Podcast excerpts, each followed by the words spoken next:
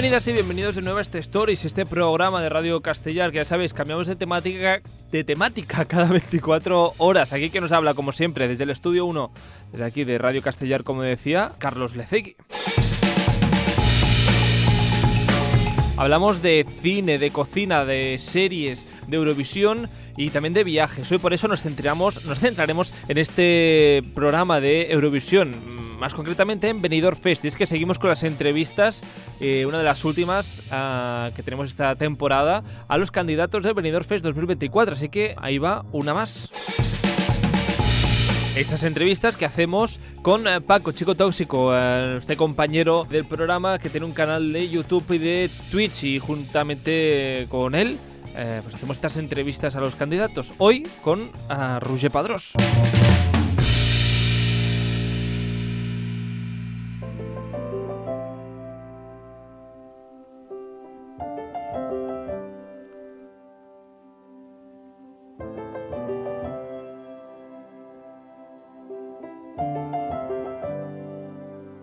¿Qué tal, Ruger? ¿Cómo estás? Hola, ¿cómo estás? Hola, ¿qué tal?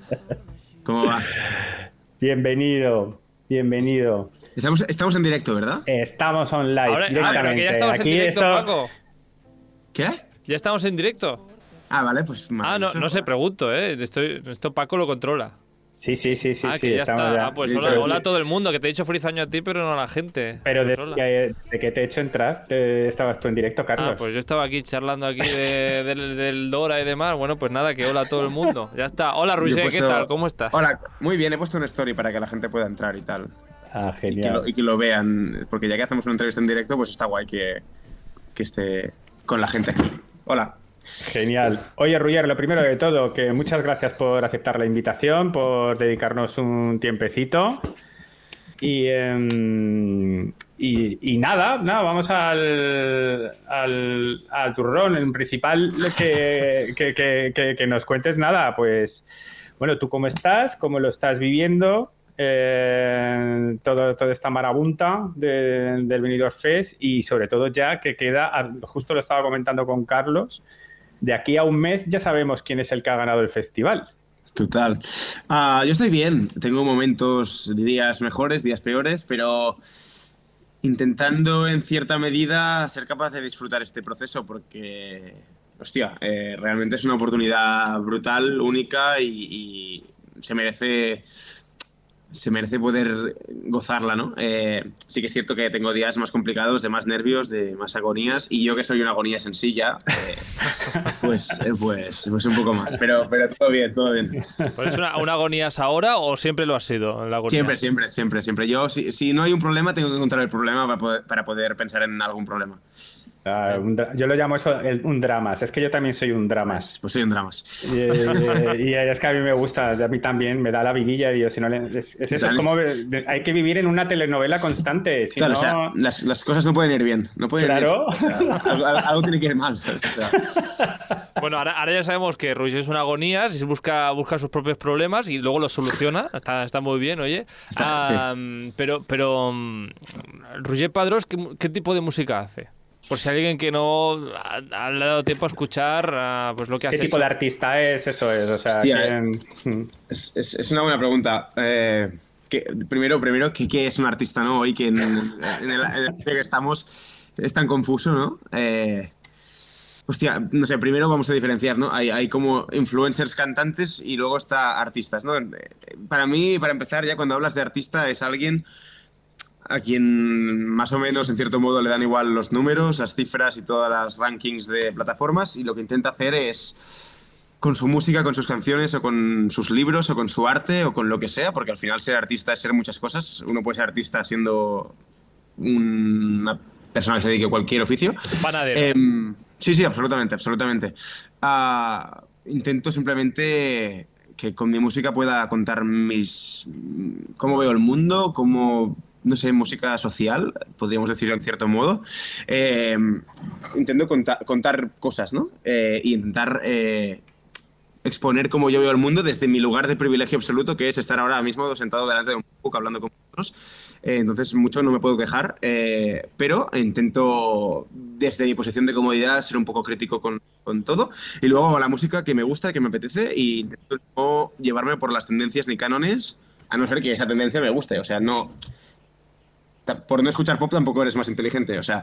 em, hago lo que me apetece, básicamente, pero siempre desde un sentido absolutamente, pretendo que sea artístico, eso sí. Ah, y si hay que buscar un símil o unos referentes, Roger, en tu caso, ah, que, que has escuchado de- desde siempre o en quién Claro, te referente. Bu- Buena, buena pregunta también. Yo también he sido un poco surfero musical, es decir, he ido cambiando de ola. Em, empecé de bien pequeño escuchando a Mozart, Haydn, Schubert, Bach. De pequeño. Sí. Está, está estupendo. Pero eso que fue porque tus padres No, no, no, también no, no. son artistas o músicos o algo así. O... No, no, no, para nada, para nada. De hecho, no tengo nadie en la familia que sea músico ni tenga nada que ver. Bueno, mi padre es muy buen pintor, pero, pero nunca se ha dedicado profesionalmente a ello, aunque es muy profesional. De hecho, las portadas de, de todos los singles últimos y de incluido la del Thames la, la ha hecho él. Ah, sí. A mano, sí, El sí, del es- banquito, ese, ese Sí, lo sí, ha sí. hecho tu padre. Eso está pintado por él, sí, sí, sí. sí. Ah, qué chulo, qué chulo. Es, es un todo, de- todo queda en casa. Todo queda- Total. Todo queda en casa. Oye, al final. Además te sale gratis. que- Bueno, a ver. no, ya, no es, ya no es por eso, ¿eh? Realmente lo hago, lo hago porque creo, hostia, creo que trabaja muy bien y al final. No, sí, está muy sí. guapo. Sí, el- Sí. sí, la portada está muy chula. Si sí, le sí. puedo dar visibilidad también a su trabajo, él también ha apostado mucho por mí, ¿no? Entonces. Claro. eh, está guay. Pero bueno, volviendo, volviendo al tema. empecé Mozart, con- estamos con- en Mozart, sí. Con los, con los clásicos. Luego me pasé a escuchar, eh, no sé por qué me dio muy fuerte por el fantasma de la ópera. Em, Hombre, muy guay. siete añitos. eh, Luego estuve bastante dentro de, de Mecano. Eh, luego, cuando me compraron el Guitar Hero con 12 años. ¿Conocéis el juego? Sí, Sí, hombre, sí, claro. claro. sí, sí. Pues- y el DJ Giro, yo, yo era más de DJ. Es que luego ¿Había, un DJ, ¿Había un DJ Giro? Había un DJ Giro y me lo acabé yo también. Yo Eso no lo sabía, ¿eh? Sí, sí, sí. Cuando- Era el platito de tal con los tres. Entonces tenías que hacer el riff y tenías los botoncitos. Y, eh, ¿Lo sí, tienes sí. en casa Brutal. todavía, Paco? Eh, Joder, no, porque estaba en mi piso de Madrid y eso. Ah, pero ¿sabes qué utilicé? Tenía una maleta y luego la me- cuando ya sí que hice de DJ de verdad, bueno, de verdad, ya ves tú. eh, utilicé para, la utilizaba la mesa del DJ Giro para guardar mi mesa de mezclas de verdad. Porque era súper cómoda. Ole. bueno, y- Perdón, perdón, perdón, volviendo al Guitar No, no, no. Hero de, de Roger, eh, ¿eso qué te dio? eh? Oye, me parece una historia maravillosa. Em, pues yo con el Guitar Hero descubrí bandas como Bon Jovi, Europe, eh, toda esta peña de- del rock, ¿no? Y me obsesioné con Bon Jovi también. Eh, entonces tuve una época bastante rockera y a partir de pasar de Bon Jovi empecé a entrar en el mundo del pop. Y dentro del pop y todas sus vertientes, eh, Ujú. pues, tam- sí, la música sinfónica siempre me ha gustado mucho también, pero dentro del pop y todas sus vertientes, ahí es donde me empecé a, a situar y a ubicar más. Y de momento no he cambiado, quizá de aquí tres años estoy escuchando heavy metal. ¿Y el piano? Eh, ¿Dónde entra en todo este proceso? ¿En qué punto de la historia entra el aprender piano? y Entra de, de pequeñito también, en la, en la época Haydn, Schubert, Mozart, Bach. Eh, em, me apuntaron a básquet con cinco añitos o seis y, y el tema de botar la pelota y coordinar el movimiento y, y tal, como que no, se me daba muy bien y la pelota acababa en mi cara y en, en el segundo entreno digamos que dije, ¿sabes qué? Dejémoslo. Y mi- mis padres decidieron eh, probar una opción más intelectual que era en ese momento la música. Y eh, hice pues la prueba de instrumentos, tal, tal, tal. Yo quería tocar el tambor, mi madre me dijo que eso molestaría a los vecinos y acabaron decantándose por tirarme a tocar el piano. Que claro, un piano de cola o de pared no molesta, ¿no? Para nada. Eh, Es lo que te iba a decir, yo digo, yo tenía a mis, a mis vecinos de arriba que también era, y bueno, o sea, se escuchaba todo perfectísimamente O sea cada que, vez que ensayaban. Gracias vecinos por todos estos años de paciencia. Eh, Bueno, gracias a su paciencia te tenemos aquí hoy, así que ha merecido, ha merecido la pena el sacrificio. Un beso, Totalmente. vecinos de Roger. Un beso. besitos. Un besazo. Ah, bueno, y todo esto luego a- acabó, ah, o por lo menos la gente te empezó a conocer en La Voz, que hay gente que de hecho te sigue desde tu paso por La Voz, Total. am, que empezaba así todo tu camino por La Voz.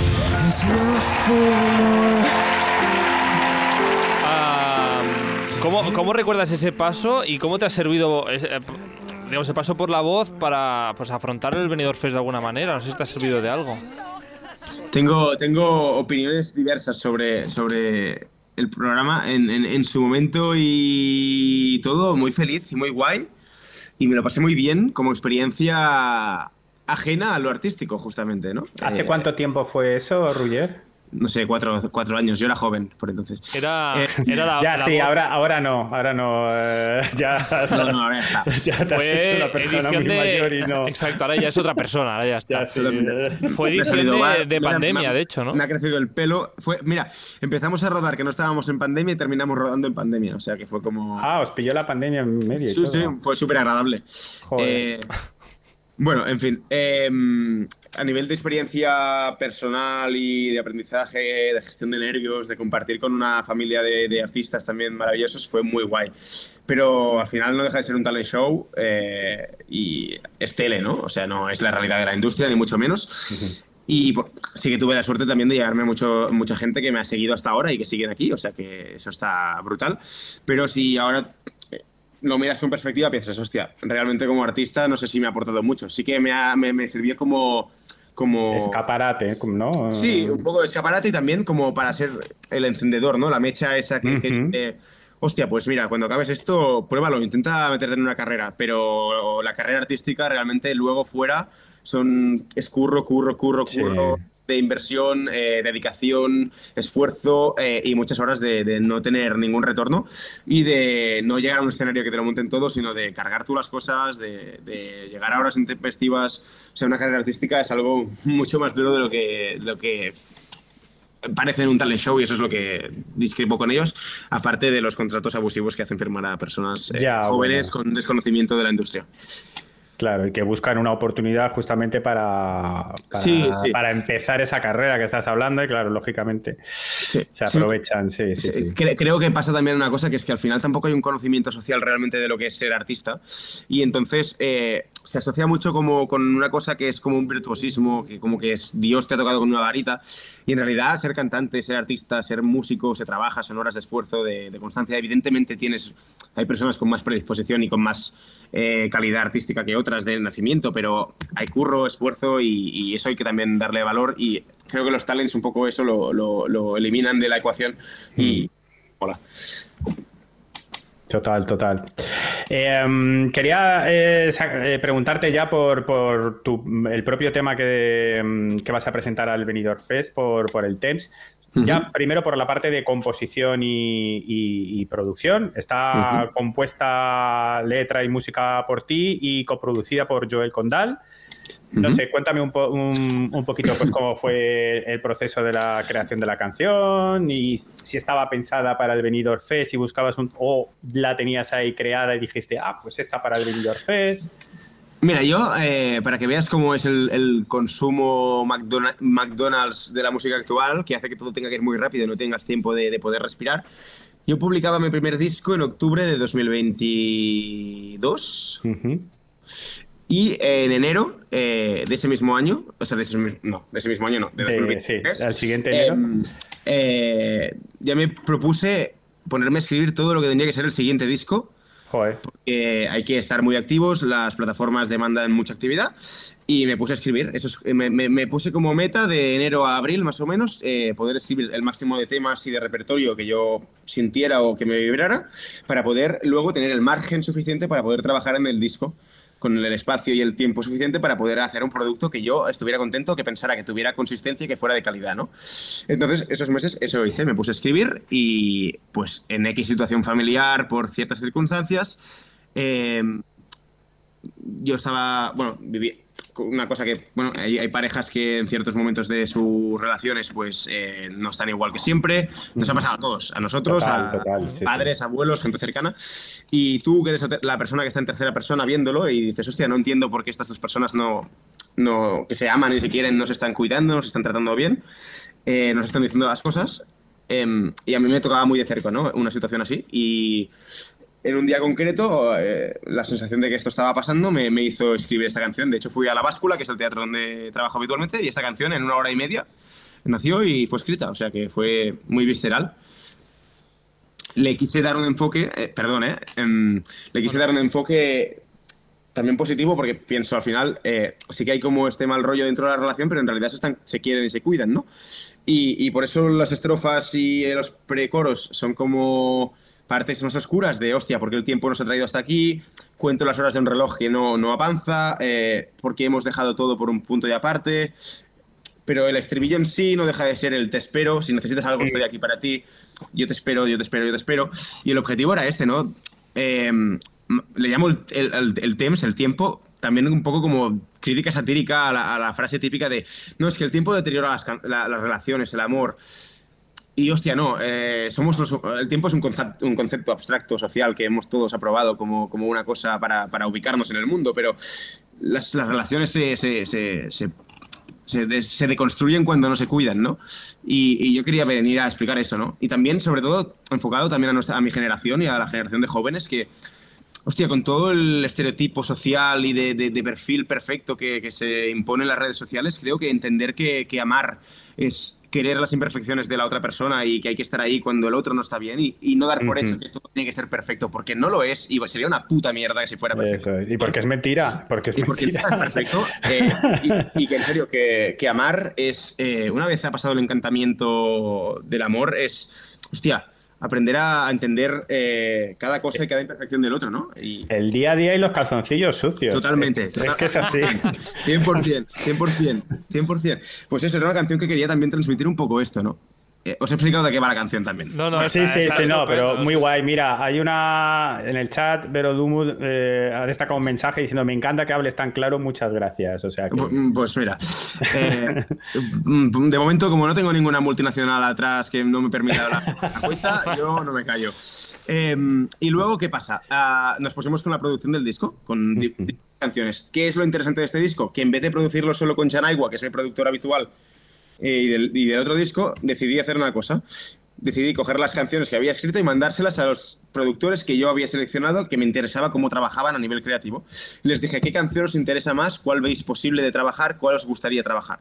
Y de esta forma tengo un disco en el que cada productor está aportando su parte creativa en la canción que le apetecía trabajar. Ah, vale. Y en concreto con, con, con, Joel sí que pensé que esta canción era perfecta para él porque él es un, art es un artistazo como productor y que controla mucho de microfonía y de grabación real. ¿no? Y yo quería que esta canción tuviera mucho de real porque justamente vivimos una época industrial donde todo se hace muy digital, todo es muy virtual y necesitaba que esta canción, si tenía que emocionar, fuera orgánica realmente, ¿no? Y necesitaba un tío que, controlara de grabación de pianos, que supiera cómo grabar cuerda, eh, que tuviera una noción real de, de, de, de cómo grabar eh, música orgánica. Y, y a nivel de cuando hablamos de la coproducción con él, en realidad yo, yo de, de, ordenador y tal no controlo tanto, pero sí que a nivel creativo musical tengo muchas ideas. Entonces yo le plasmaba en mensajes, en plan, mira, Joel, creo que la introducción tiene que pasar esto, esto, esto. Eh, rítmicamente sería interesante que pasara esto, en el precoro esto. Uh -huh. Y él fue eh, una mente maravillosa y una persona que ha tenido una paciencia increíble, porque soy un plasta, como podéis ver. eh, de poder plasmar eso y tratarlo con el cariño y dedicarle infinitas horas. Creo que ha sido la producción que más horas nos ha llevado de trabajo desde que me dedico a esto. Y ha sido un privilegio poder trabajar con él en, el TEMS. Y creo que, mira, eh, primera vez que trabajamos juntos y, y, gol. O sea que maravilloso. Y haremos otro tema también que era al disco con él, que también creo que será una propuesta muy guay. Y, ya está. O sea, entonces, eh, en ese proceso creativo que te marcaste, salió esta canción con esa producción tan ardua, tal, y luego ya cuando terminó ya dijiste, ¿ya tenías pensado participar en el, en el, Benidorm, en el, en el Benidorm Fest o viste la canción y dijiste, ¡buah! Me ha quedado tan redonda que esto hay que llevarlo a algún lado. Si, no te, digo la ver, si te digo la verdad, eh, cuando yo tenía el repertorio general de canciones, sí que es cierto que, nos, que valorábamos la opción de ir al Benidorm, pero no teníamos una canción en concreto en particular que nos apeteciera y, uh -huh. y, seguramente, con toda la confianza te digo, si el Temps fue la que presentamos, seguramente fue por Carlos y, y por Cristian, porque ellos me dijeron que era una canción que era una gran opción, que les gustaba muchísimo y que era una buena opción. Entonces, a partir de aquí... Bueno, para que la gente en el chat no lo sabe, cuando habla de Carlos, habla de este, este Carlos. De este, este Carlos. Yo, yo. Hola, ¿qué tal? Soy yo. que ahora, ahora os desvelo el, la relación. Bueno, no sé, bueno. luego, luego, hablemos pues un poquito el, el, de la canción y luego ya, sí él escuchó el tema y pensó que era una, muy buena opción y entonces ya nos pusimos con las producciones de los temas y sí que es cierto que empezamos a trabajar este tema y yo pensaba, bueno, es, me gustaría presentarlo, pero hasta que no tuve la producción muy avanzada no lo vi claro. Eh, y si no hubiera sido este, no sé si hubiera sido otro. Tampoco quería presentar nada por presentarlo, me apetecía hacerlo bien. De hecho, ya ellos me habían dicho el año pasado, ¿por qué no te presentas? ¿Tienes algún tema tal? Y yo no lo veía claro y no lo hice. O sea que esta vez que, que creí que tenía una canción, sobre todo creo que es importante, tanto en Benidorm como en Eurovisión, hostia, tienes que tener una canción con la que te sientas muy cómodo, muy representado y, y que, y que seas capaz de defender durante muchos meses y que te... imagínate que es que acabas en Eurovisión, es que vas a estar de aquí a. Bueno, de aquí a mayo. Ni Como te mínimo. cuento, y- como mínimo, pero ahí pipí, pipí, pipí. Y luego ya que para toda la vida. O, O sea, por eso te digo, tiene que ser una canción que, que, que, hostia, te veas muy capaz de, de- de- de defender y que te sientas. No sé, que sea un poco tu bandera y tu emblema. Y creo que esta canción representa mucho en mi música, en mi manera de componer, de tratar las canciones y de lo que hablábamos antes, ¿no? De entender eh, mi arte. Por eso fue esta. Qué guay. Mira, te quería preguntar de- sobre la canción.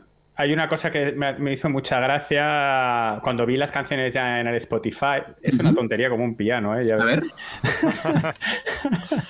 En el Zorra, en la canción de Zorra, vi el explicit eh, de este que te pone Spo- Spotify y dije, hombre, claro.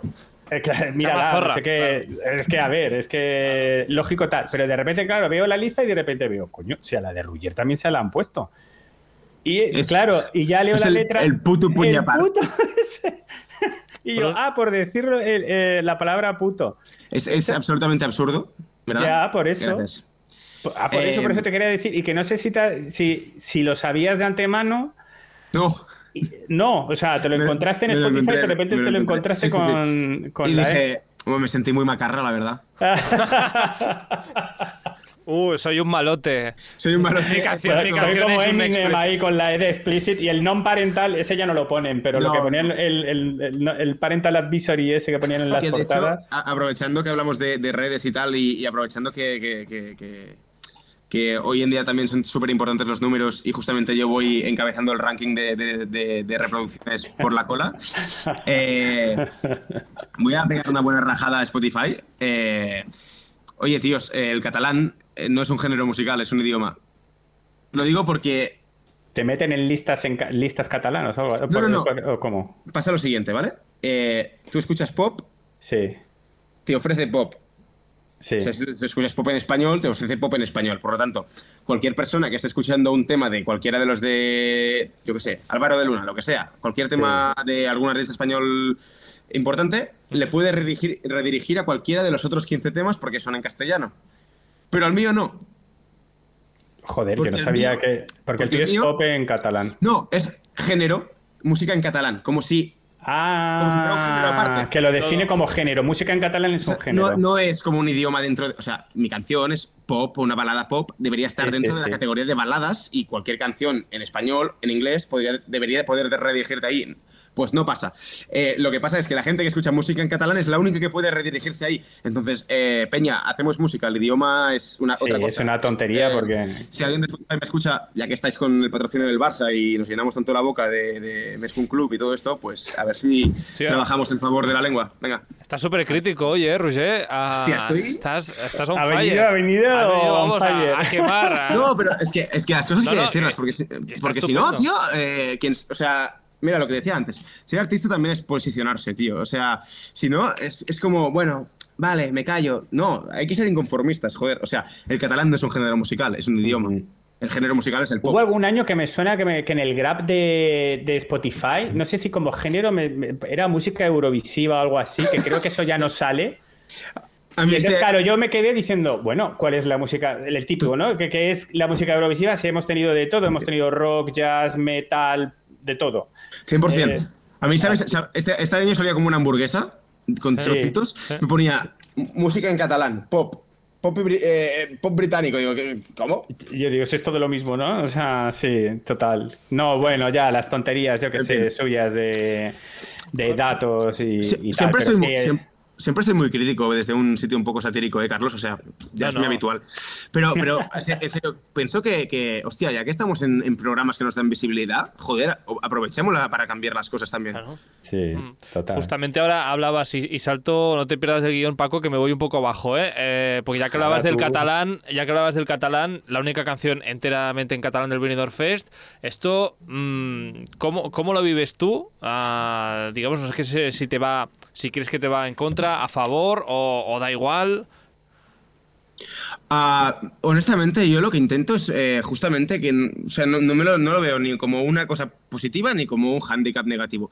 O sea, me lo estoy tomando como, como algo que debería ser, o sea, yo no sé, yo intento normalizarlo, ¿no? Debería ser algo normal.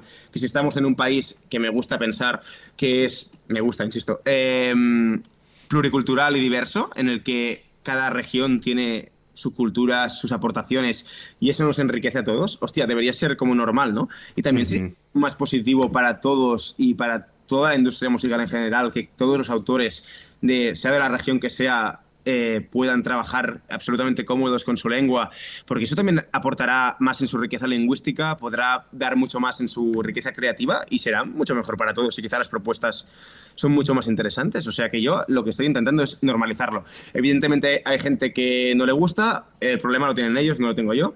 Evidentemente. Y, por otro lado, también me he encontrado muchísima gente. Al principio, eh, cuando me anunciaron y tal, eh, me daba un poco de respeto a ver qué pasaba, pero lo que ha sido el público Eurofan y la gente de, que sigue el festival, eh, el 99,9% encantados de la vida y yo me he sentido absolutamente acogido. O sea que cero rompieron, rompieron la lanza el año pasado los Siderland y yo creo que, vamos, no recuerdo ninguna recepción clara, negativa.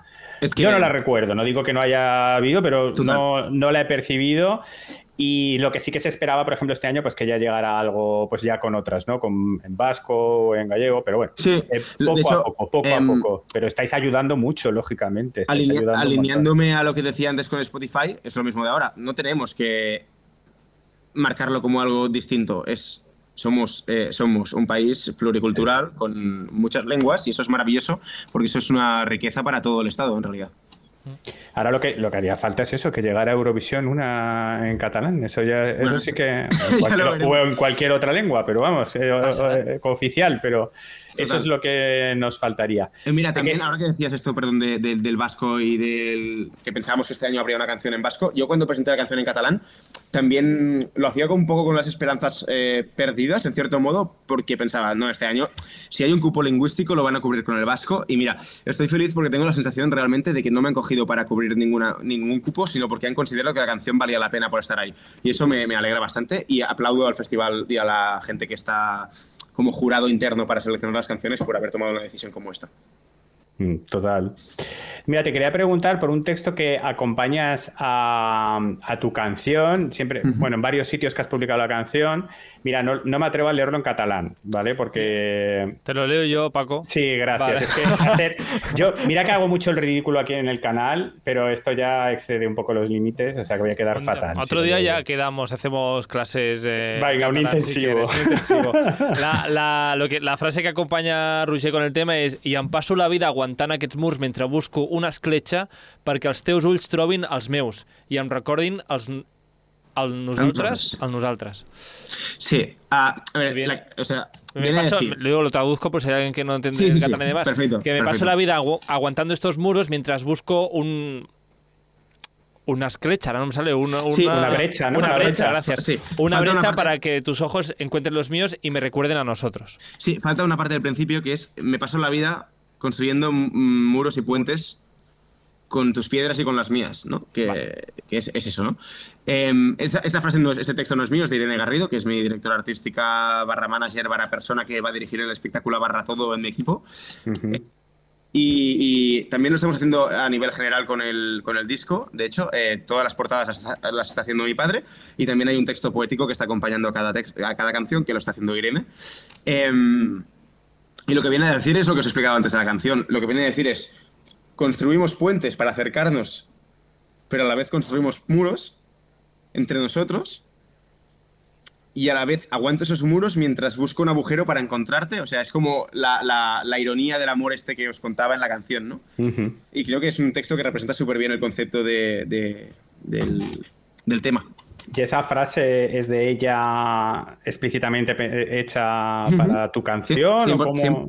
100%, 100%. Yo, o sea, como propósito empezamos eh, el, disco ya con la primera canción y cuando hicimos los textos para, promocionarlos, le salió la opción de hacer un texto poético y me pareció súper guay.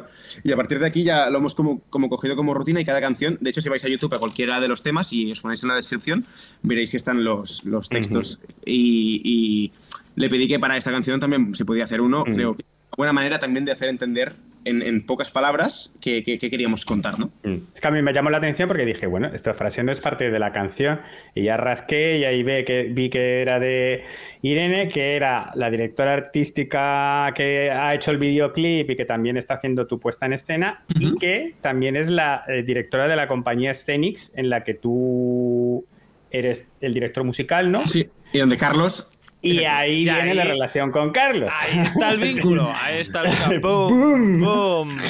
Es, el multiverso festiano. Exacto, sí, sí, compañía. yo fui a ver la obra que hicisteis, eh, la de Hamlet. Ah.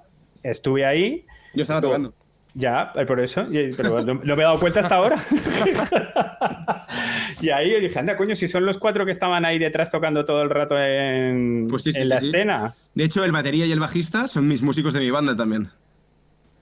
O sea, que quedó toda la familia. No, quedó muy chulo, quedó muy chulo. El, el, rollo de la obra de teatro con los músicos ahí en el pues escenario todo el rato estuvo, estuvo muy guay. Y Carlos actuaba en, en el musical. De manera impecable, de hecho. o sea, que fíjate cómo es la ironía de la vida, las relaciones, que al final los eslabones dices, pues conozco. Ya, ya, ya, ya. Es una, es una locura, es una locura, muy chulo. Total, total.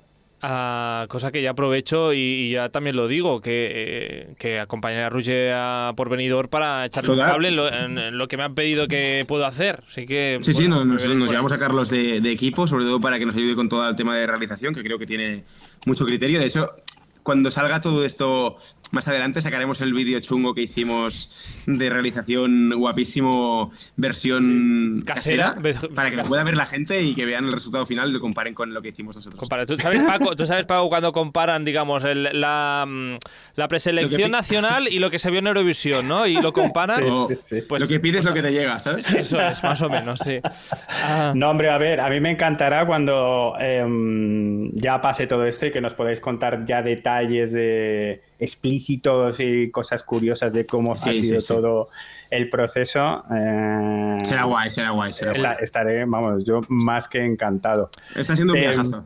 Sí, ¿verdad? Eh, ¿Cómo está siendo ahora este proceso ahora? Bueno, que también supongo que se habrán marcado unas fechas de pues que se entregar el PDF con sí sí ahora estáis he visto que por ejemplo algunos grupos también están grabando un ensayo no sé si en Madrid en estudios de radio y televisión española eso es nuevo de, este año sí bueno fuimos a grabar un plano fijo un plano fijo para que los equipos luego en casa puedan valorar cómo se ve en un plano fijo lo que está pasando en, un escenario de las dimensiones de lo que tiene que ser mm. eh, pero ya con el concepto supuestamente montado. Sí, sí, el concepto está cerradísimo. Nosotros el día 29 de noviembre ya lo teníamos cerrado y entregado. Y luego ya fue ir, ir puliendo cositas, pero, pero estaba todo ya enfocadísimo y trabajadísimo por parte de mi equipo. De hecho, déjame agradecer a Carlos, a Irene, a Piqué y a Nuria Jonel, que son la gente de, mi círculo, que también más que, un equipo contratado, un equipo de gente que se paga un dinero para estar ahí, son un equipo que siente los colores, que, que, que igual que yo soy Roger Padros como persona física, ellos son la entidad, ¿no? También son eh, las personas que se están involucrando, también mi discográfica 98 me está cuidando mucho y, tratando muy bien la comunicación. Eh, porque son personas que más allá de, únicamente defender el proyecto por interés económico, lo están haciendo por interés emocional y creo que eso hace que tenga mucho más valor y creo que mi propuesta justamente va a tener mucha más fuerza justamente porque tenemos personas que creen en el proyecto y, que están ayudándolo todo. Hay un aplauso para, para todos ellos. Total, total. Bueno, eh, cuéntanos lo que lo que puedas, lo que quieras acerca de, lógicamente, em, acerca de esa propuesta escénica que yo ya he leído por ahí, que el, piano va a ser el, el centro de, esa puesta escénica, pero que va a ser un piano vivo. Eh, sí, hemos, hemos, pensado también en los bailarines con trajes de luces que vayan dando mortales para atrás durante toda la canción. ¿Cuántas actuaciones, cuántas actuaciones con piano de Eurovisión te has visto antes de, cerrar? Empezamos, la de Duncan Lawrence, la del, la del piano que ardía de... Ucrania. sí. Mm. Te iba, te iba a decir, la respuesta es sí. Sí. ¿Cuántas, ¿Cuántas has visto? Sí. Sí. Pues no, ahora fuera coñas, no tantas, no tantas, no te creas. He buscado más artistas que a mí eh, que he recordado que me emocionaban de manera individual, de cómo ellos ca- eran capaces de, de- desde un plano prácticamente fijo a veces o desde un lugar minimalista con una iluminación adecuada y con una precisión no sé, que, que- te llegara y que me, me emocionara. Y he buscado en ellos más que en otra cosa, porque al final mi, mi objetivo es eh, que lo que puedas encontrarte en el escenario de Benidorm sea lo que encuentras en un concierto mío, pero la versión eh, de pago, la versión premium, la versión buena, ¿no? Eh, buena, no, en directo es buena. O sea, la versión súper vestida y súper trabajada y súper preparada, ¿no? Sí, pero que sí, no de fuera gala, de gala. Sí, Mm. que no fuera algo que desentonara con mi proyecto, sino que, que, que el intimismo que muchas veces generamos, que, que- que esa emoción que intento siempre transmitir, que, que- es la entidad artística de mi proyecto, el piano, evidentemente, como, como ve- vehículo principal y que, que no sea un mueble al uso, como decías tú, que sea algo más allá de, de- simplemente un mueble. Todo eso se combina en una apuesta elegante, en sus momentos minimalista y en sus momentos, pues, un poco más vestida, pero en ningún momento pensamos que, que tenía que ser una, una- una- una cosa pretenciosa, eh, porque la realidad del proyecto tampoco es esa, ¿no? Tiene más emocional, ¿no? O sea, el No, objetivo es llegar a la patata. en- Sí, sí, al final creo que la canción ya solo escuchándola ya te puedes imaginar por dónde van a ir los tiros, ¿no? Y- y Bueno, no sé si os habéis planteado transmitir el mensaje en la actuación de alguna manera, no lo sé, o con proyección para que se entienda mejor para el que sea la primera vez que escucha la canción, no sé. En un principio nos hubiera encantado poder hacer proyecciones encima de un piano de cola, pero eh, no se puede hacer porque, porque a nivel logístico de desplazamientos, cuando tienes que mapear un piano es una cosa muy, tiene que ser muy precisa. Sí. Eh, y el, el tema de que haya cambios de actuación, solo que el piano se desplace Claro. medio- un centímetro hacia la izquierda, hacia la derecha, nos destroza el mapeado y eso lo descartamos, pero en un principio lo habíamos pensado. Y luego, luego ya lo verás. y luego. Bueno, de aquí, de nada, en realidad. Ah, No queda nada, no dos- queda nada. Tres semanas, No como el que dice. Oye, por, ah, por casualidad, ¿sabéis cuándo tocó? ¿En qué semifinal estoy? Lo digo porque yo no lo sé. No, no, toda- eh, suponemos. ¿Vas a estar en la presentación esta de qué día? ¿Del día 9? ¿Vas a estar? ¿O a Ah, esa- o, eh, A, a mí no me han invitado, o sea que de momento no. pues Ahora- estará- imaginas todo el mundo allí. Ahí, eh, pero- Sí, yo no. Y él, Dice, uy, no". si, si nos falta ahí contando 15, ¿quién falta? ¿Quién ¿Quién, falta? ¿Ves Bueno, cuando, cuando te falta coges- alguien y no sabes quién es? ¿Quién, quién faltaba? ¿Quién, quién, quién Hostia, falta? sí. Bueno, co- coged a uno de, yo qué sé, uno de Mantra, uno de, de Mis Cafeína, que son tres, y lo ponéis ahí, le ponéis un pelucón y... ya. Eso es, y Ya. ya haces de sustituto. No, no, supongo quizás, quizás dicen el reparto de semifinales este día 9. Y- no, yo, yo- yo creo que sí, ¿no? No sé. Espero. No lo sé, pero el running order casi eh, lo suelen decir el mismo día de. Bueno, a vosotros no, digo Ah, yo. vale. A vosotros digo yo que os lo dirán antes, vamos, ya mata mi camión. Pero ah, Sí, mátame a mí. públicamente, claro, públicamente el running order, o sea, quién actúa primero y todo eso, sí que lo anuncian normalmente el, el día antes o el mismo día Bueno, de. pues pues, ya, pues ya, ya me enteraré. Esperaremos, Sí, sí. esperaremos. Bueno, quedan eso, tres semanitas para Benidorm Fest. ¿Cómo te estás preparando, Roger, para la actuación? ¿Cuántas veces al, al día cantas el, al? Tampoco me estoy flipando mucho, pero 7, 8, 10 eh, sí. Pero la- creo que lo, ¿Eh? es más importante ¿Sí? toda la, pre- la preparación previa a cantar el tema que, que lo que es el ensayo del tema en sí. O sea, por ejemplo, esta mañana es entreno físico, unos 20-30 minutos de non-stop para que las pulsaciones se me aceleren, para que se me suba la respiración y luego intentar ejecutar el tema con toda la, la ansiedad que ha generado el Eso, entreno. ¿Eso cómo es? O sea, para cantar mejor luego el es mejor media hora antes saber. eh, No, no, no, para nada, al contrario. Lo que intento Ah. hacer es eh, acelerar mis pulsaciones y subir mi respiración eh, para que me pongan en una situación crítica para ah, poder, para sacar como el- simular como si estuvieses ahí atacado de los nervios en el escenario. para, poder, Ah. para poder trabajar desde situaciones más complicadas, exacto. Ah, Eh, gracia. con el vídeo de la Patria Jordán hoy, ahí a tope. La patria ahí gritando, ¡vamos! Y tú. Y luego, y luego hay, hay otros días que hacemos más, eh, bueno, trabajo de cuerpo y voz libre, que es otro- otra técnica. Pero, pero esto del ensayo con, con ejercicio físico para luego eh, llegar a un punto más complicado para ejecutar la canción es guay, porque luego en el momento en el que llega por la tarde y la tengo que ejecutar, en un momento de serenidad, hostia, estás en otro punto, ¿sabes? De hecho, de, la, de, la, Cruz hablaba el otro día también que había que estaba yendo a tope también al gimnasio, que no fuera también por ese, por ah, tema. Mm, bueno, yo, yo, creo que también depende de si la actuación eh, tienen que bailar mucho o no. Claro, en mi caso, pero momento, eh, de la Cruz va a tener que estar ahí perreando un poquito. En, mi caso, si me tengo que poner a bailar, eh, nos vamos a reír. Eh, bueno, eso sí quería, eso sí que sería un dance break sorpresa. Y, no lo de Chanel. de repente eh, cierra la tapa del piano y hace pa, pa, pa. Hombre, eso sí que sería, una locura. Una locura y te quedarías con, vamos, con... mucha gente. Pero, pero no, no. En mi caso, este es un enfoque pensado a o sea, mi, tema, mi dificultad está en, el rango vocal, que es desde sitios muy graves a muy agudos, eh, la canción es un poco complicada, y intento llevarme al límite a nivel de respiración y de gestión, justamente para poder ensayar en una situación crítica. De mm, nada, ya de, mm, de, cara con tus compis y eh, bueno, ¿qué tal está yendo la relación con ellos? ¿Qué tal va ese grupito de, de WhatsApp? Mal, mal, mal, todo, mal. todo mal, De hecho, me ignoran, no me contestan. no te invitan a la presentación, ah, todo mal. De hecho, hay, un grupo, sí, exacto, lo de la presentación, no me invitan. Eh, no, la verdad es que muy bien. Eh, yo cuando llegué el primer día pensaba, hostia, yo soy aquí el mosquito, ¿sabes? El percebe, este que, llega aquí al, al, mar con los tiburones y a ver cómo, cómo no soy invasivo, ¿no? Cómo, sea, ¿cómo le dices hola a María Pelae, no? O, yo qué sé.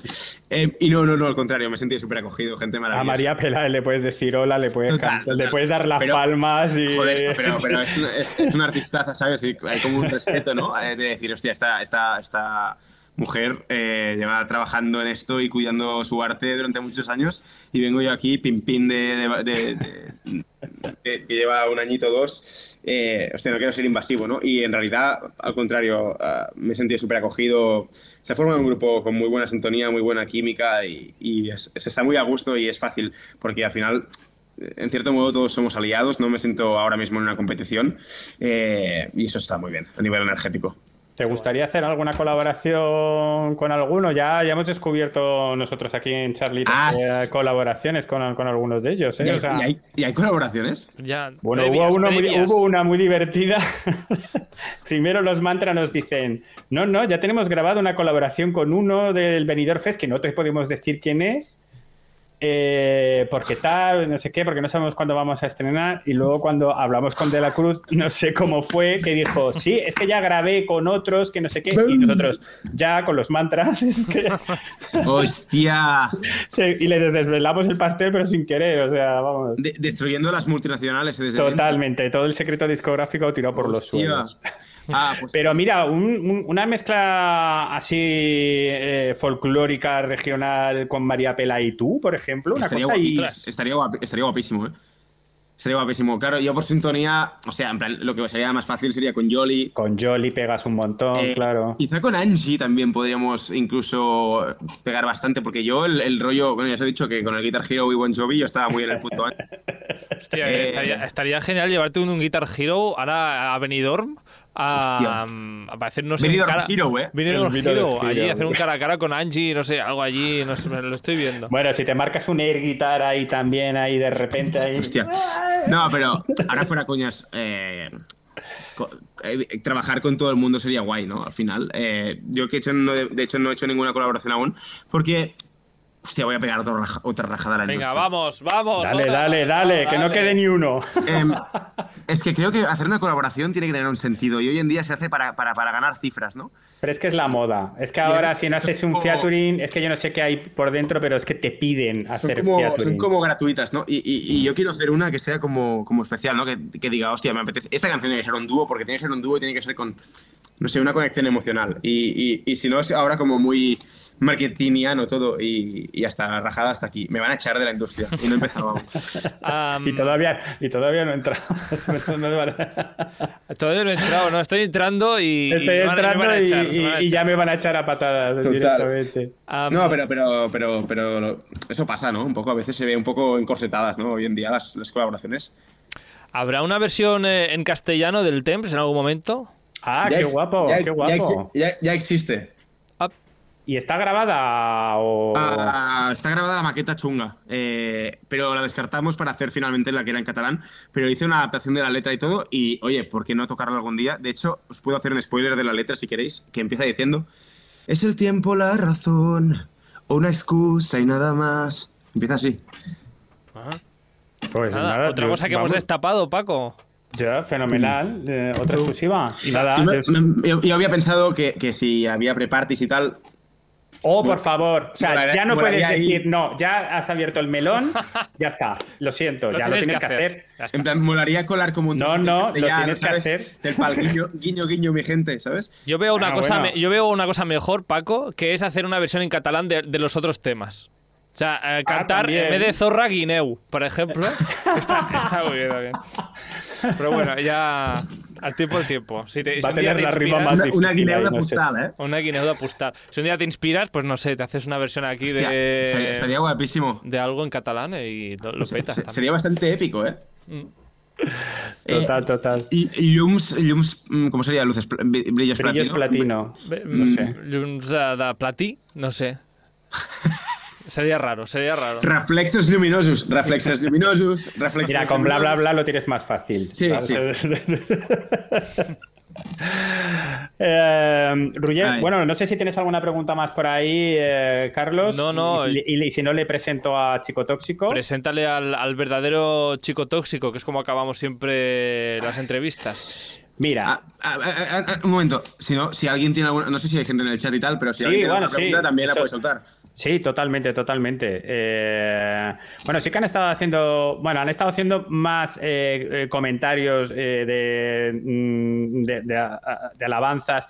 Por ejemplo, Ruggier es un artista muy cercano, le deseo lo mejor en esta aventura del Benidorm Fest y que tenga una larga carrera musical. Me Yo- también me lo deseo. fantasía, me encanta su carisma y simpatía. Eh, nada, nada, pero pregunta sí, pregunta concreta, creo que no, pero bueno, aprovechar ahora todo el mundo y escribir. eh, bueno, mira, por ejemplo, A ver, Brooks dice: Pregunta general que me hago: ¿por qué los vídeos musicales en lengua no inglesa, canciones del Benidorm Fest, no tienen subtítulos integrados en inglés? En inglés dice. Se pierde mucho, sobre todo en temas donde la letra es fundamental. vale, en mi caso, ¿qué pasa? Yo, yo, yo quería poner unos subtítulos, pero este vídeo lo ha distribuido Bebo, entonces no lo he distribuido yo desde mi canal, por lo que no puedo picar los subtítulos que yo quería picar, porque el- bueno, es un poco más lento de lo que me gustaría que fuera, porque hay que pasar por distribuidora, entonces esta distribuidora tiene que enviarlo a, a otra persona, entonces estoy yendo más lento de lo que me gustaría con esto, pero lo tengo en mente. También te digo, eh, me faltan horas en la vida. Por otro lado, eh, el problema de los subtítulos automáticos es que básicamente eh, interpretan el sonido que están escuchando. Si les pones los automáticos a- en catalán, pues lo mismo que decíamos antes con Spotify, es un idioma minoritario, entonces mucho caso no le hacen. Eh, y, y ya está. Eh, mi intención es poderlo subtitular en algún momento de mi vida. Quizá ya habrá pasado el Benidorm Fest, pero siempre podéis volver atrás y decir, hostia, qué buena la canción de Eurovisión de ese año, ¿no? No, claro, lo dice un poco por, por- para que la gente entienda mejor el, el- el mensaje de, de- de- No, no, sí estoy totalmente de acuerdo.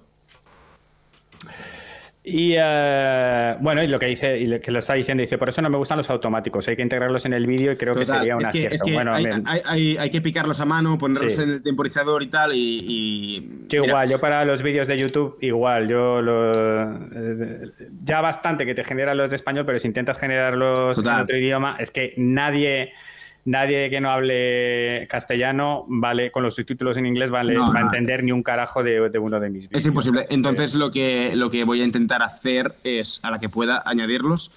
Pero si no, eh, también había pensado subir un tuit o ponerlo en un comentario en YouTube, la letra en español debajo. Mm. O sea, No sé si tienes Twitch ahí, te puedes marcar ahí un. Te- Uy, tenía- Twitch, digo, un tenía- TikTok, perdón, TikTok. Un... Sí, te- uf, otro melón, ¿eh?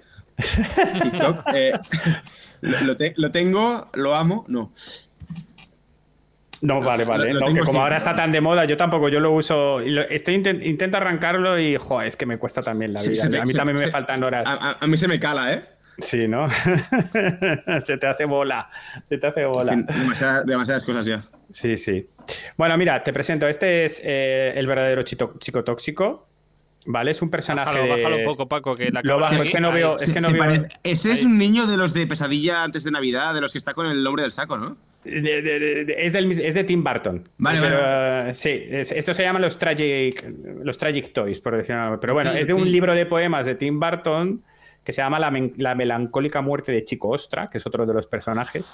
y entonces, sí, el libro, el libro es, es para mancarlo. Bueno, y, y, dentro está, bueno, los voy a enseñar a la otra cámara, que, es con el que estoy grabando. Que tiene un plató. Y bueno, ¿eh? No digo que tienes un plató. La otra cámara... bueno, tengo la nave de, de, Star Trek aquí, te lo juro, ¿eh? O sea, la que tengo montada.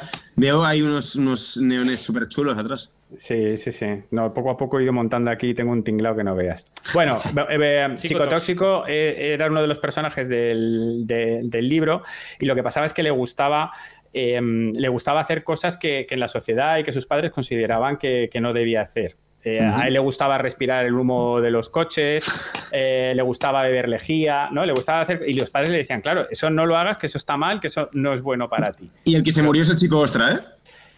Ahí muere todo el mundo en ese Ah, vale. haciendo eso digo normal.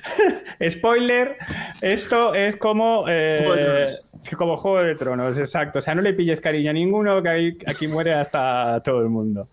Pues chico tóxico, sus padres un día le deciden, eh, deciden llevarle al campo a que respire aire puro porque ellos consideran que es algo muy bueno para él. Y de tanto aire puro que respiró, la palmó. Y la palmó y su alma cuando ascendió al cielo abrió un agujero en la, capa de ozono, que eso es una cosa también que me gusta un montón.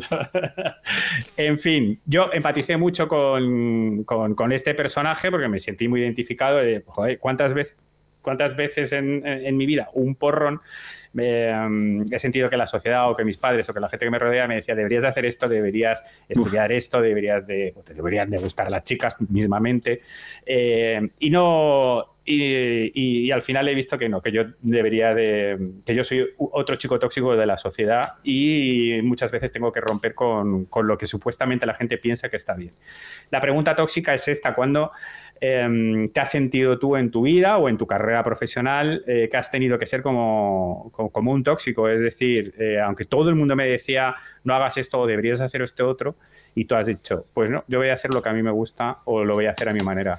Hostia, hay, bastantes respuestas, ¿no? Creo, que Déjame introducir el tema y luego te digo una opción. Todo lo que quieras. Em, creo que en cierto modo todos somos tóxicos en, cierto, en cierta medida, ¿no? Eh, creo que tenemos como justamente el eslogan del siglo XXI como la sociedad más libre del mundo con las redes donde puedes exponer lo que eres, lo que quieres y, y en realidad justamente es un eslogan de mierda barato que nos está haciendo convertirnos a todos en en una bola de personas idénticas, iguales, basadas en unos patrones estéticos X y Y, en el que nos inculcan unos cánones en los que nos hacen pensar que somos libres y en realidad nos están metiendo un gol por la escuadra a todos eh, y, y, las empresas y la gente que tiene poder realmente está dominando el mundo y ellos sí que pueden hacer lo que quieren.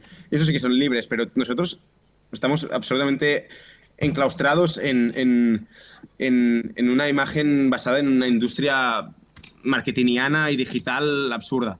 Esto, mm, como opinión así primera, y, que creo que a todos. Eso como aperitivo. y esto nos, pasa a todos, ¿no? Un poco.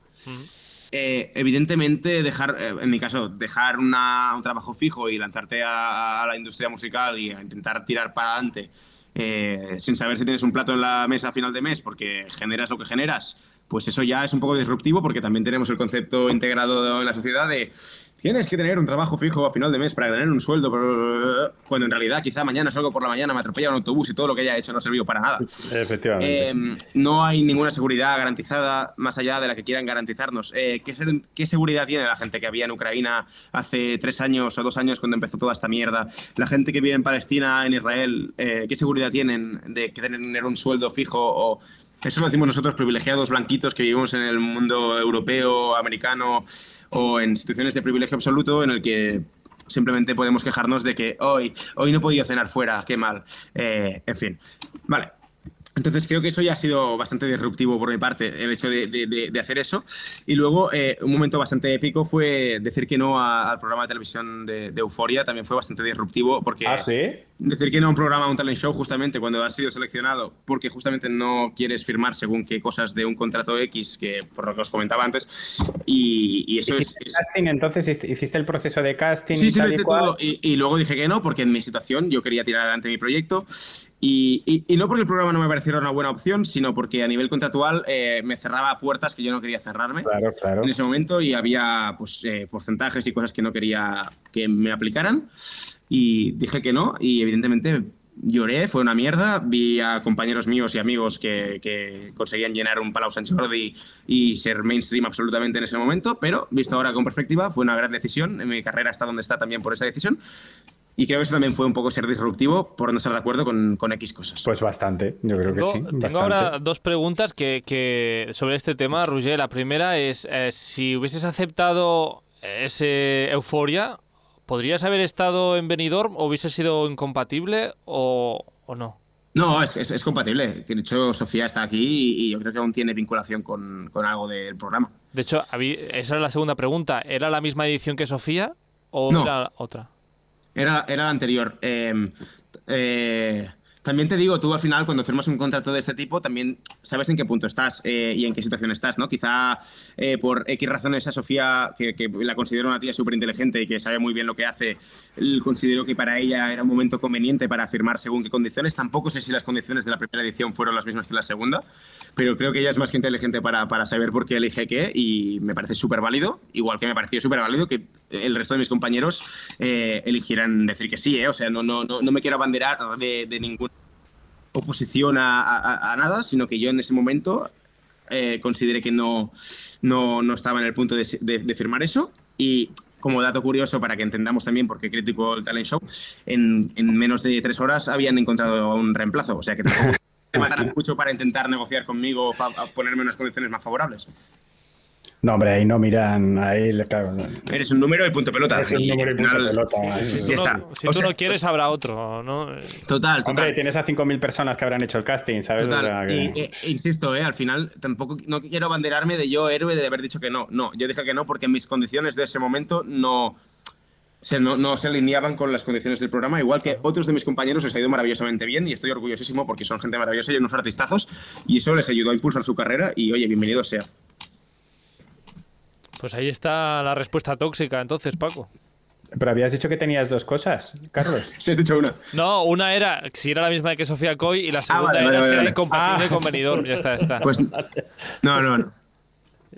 Vale, mira, una preguntita que sí que te hacen eh, por aquí, por el canal, un poco que si em, eh, le he perdido, pero la pregunta era que si eh, la intención que tienes, por ejemplo, presentándote al Benidorm Fest y que sea también, entiendo, un escaparate para, tu carrera y, darte a, conocer un poquito más, si tu pretensión es que sea eh, a nivel nacional o, te quieres centrar más en el territorio catalán? O sea, mi segundo disco va a ser todo en catalán, eh, por lo tanto entiendo que eso ya automáticamente va a ser un sesgo para centrarme más en Cataluña, pero yo ya he hecho música en castellano, no digo que el siguiente disco no sea castellano, que quizá haya alguna canción en inglés.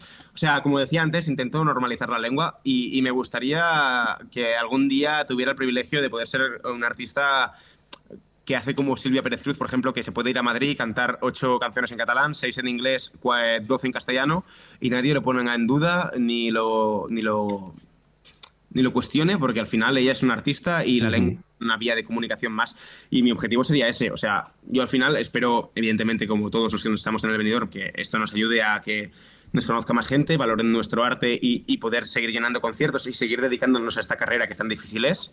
Eh, especialmente en los que somos emergentes, ¿no? A mí yo, yo, lo necesito para, para, poder subsistir y para poder seguir haciendo canciones, pero eh, no me cierro puertas a nada, evidentemente eh, creo que las puertas se cierran automáticamente sin que yo las cierre, en este caso. Pero bueno, yo creo que está cambiando poco a poco, ¿eh? O sea... Sí, sí, sí, ya te digo, mi, objetivo es ojalá que pueda tocar por todas partes y, y, tal, en el idioma que sea, y insisto que, que, igual que normalizó el cantar en catalán, quizá el disco siguiente tiene canciones en castellano y, se puede girar por España, o sea, o por Latinoamérica, que también sería maravilloso. open the doors eh, everywhere. O sea, que, eso, que, las puertas que las cierren otros, no, no tú. Total, total, total. Pues, Ruger, vamos a ir acabando ya. eh, agradecerte infinitamente tu tiempo y... Se pega una chapa del copón, ¿eh? Que va, está No, súper no. guay. Sí, Sí, sí. sí, mucho- muchísimo mejor. Así te conocemos eh, muchísimo mejor, que yo creo que es lo importante. Y desearte toda la suerte del mundo en el Benidorm Fest. eh, que des eh, el show que tú quieras, que te sirva principalmente a ti. El que tú quieras. El que tú quieras, exacto.